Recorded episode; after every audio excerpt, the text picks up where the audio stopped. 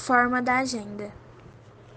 Para começar a elaborar uma política, é preciso decidir o que é prioridade para o poder público e o planejamento, que consiste em perceber os problemas existentes que merecem maior atenção no cenário real em que a população se encontra, visando a existência de dados que mostram a condição de determinada situação, a emergência e os recursos disponíveis.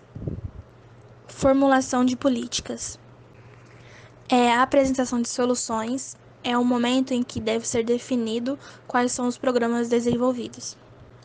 Após esse processo, se avaliam as causas e são avaliadas prováveis alternativas para minimizar ou eliminar o problema em questão. Processo de tomada de decisão. Com todas as alternativas avaliadas, se define qual será o curso de ação adotado. São definidos os recursos e o prazo temporal de ação da política. Implementação é a parte prática, o momento em que o planejamento e a escolha são transformados em atos. O planejamento é ligado à organização e é transformado em ação. São direcionados recursos financeiros, tecnológicos, materiais e humanos para executar a política. Avaliação.